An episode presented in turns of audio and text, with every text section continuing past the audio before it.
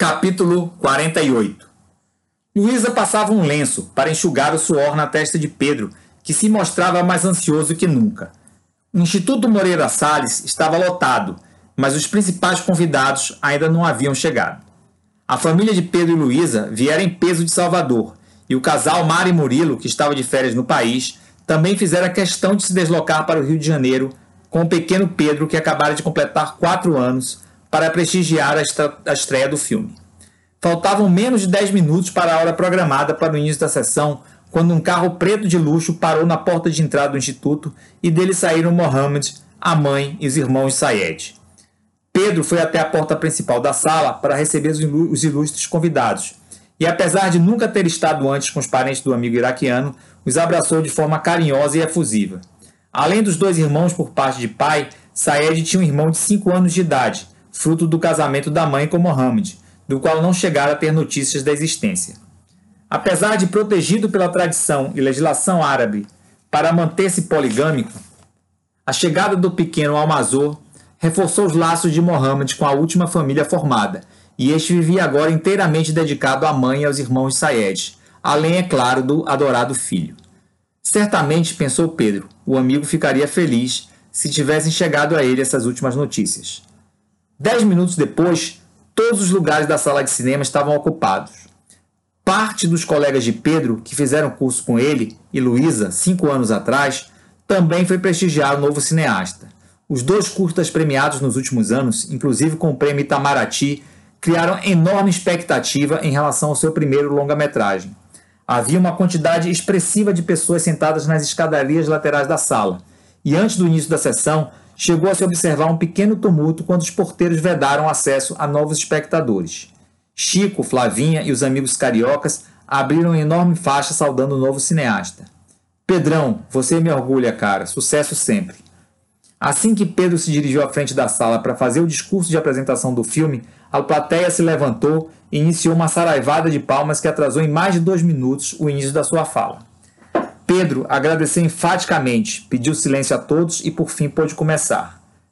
Na minha vida inteira, tive a oportunidade de conhecer e conviver com um sem número de pessoas maravilhosas. Todos contribuíram para que eu tenha me tornado o que eu sou e a minha trajetória até aqui. Em primeiro lugar, quero registrar a sorte de ter nascido na família que nasci. Posso ter algum mérito nas escolhas das amizades que fiz e até da mulher que escolhi para ser a minha companheira, mas a minha família me foi dada graciosa e dativosamente.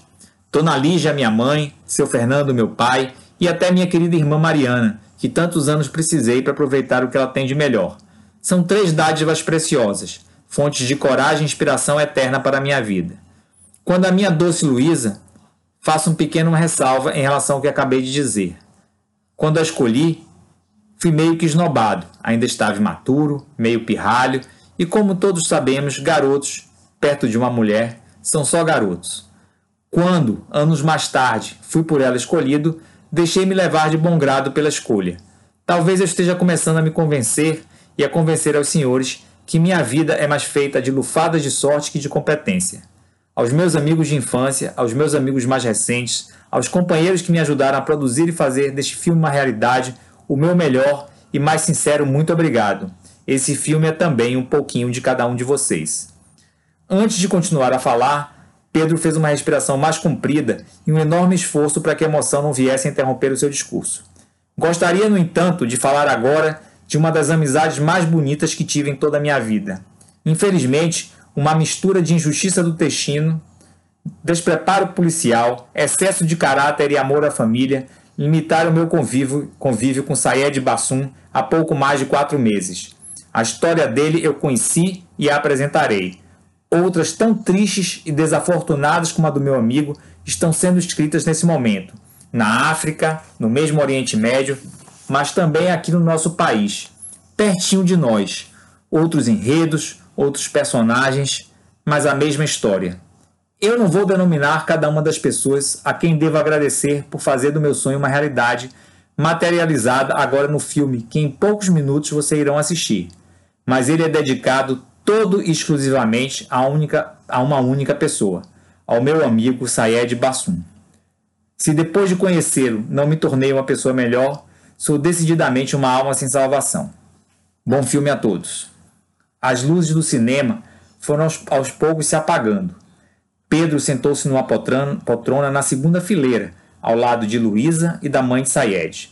O filme se iniciou projetando um dia de sol em Brighton, com Royal Pavilion ao fundo e um pequeno grupo de turistas tirando fotografias da antiga residência real nos seus jardins. Na sequência, o cenário permaneceu o mesmo, mas não havia mais a presença de pessoas. Era noite. Uma música de suspense aumentava de intensidade e ouvia-se um enorme estrondo. A simulação da explosão do pavilhão de Brighton, como também era conhecido o palácio, impressionou pela realidade. A cena foi transferida para uma de suas salas de jantar, onde centenas de cristais e porcelanas apareceram sendo despedaçados. Um enorme espelho colocado na parede da sala é focalizado no momento que é destruído e transformado em milhares de pedaços, que em câmera lenta se espalham vagarosamente e demoradamente pelo chão. Repetidamente, a imagem foi congelada e, em seguida, o sentido da passagem do tempo foi invertido. Os pedaços do espelho começaram a se juntar, e em segundos o espelho foi apresentado novamente inteiro na parede da sala de jantar. Pedro chorava copiosamente. Talvez naquele exato momento tenha encontrado mais uma das razões para justificar a sua paixão pelo cinema. Na tela mágica, tudo era possível, até mesmo inverter o sentido único e absoluto da seta do tempo. Todas as leis eram revogáveis, inclusive a lei da entropia. A irreversibilidade da desordem não se aplicava. Ovos quebrados podiam se juntar, sem interferência fracassada dos cavalos e dos homens do rei, que jamais lograram êxito em tal intento na famosa e enigmática rima infantil.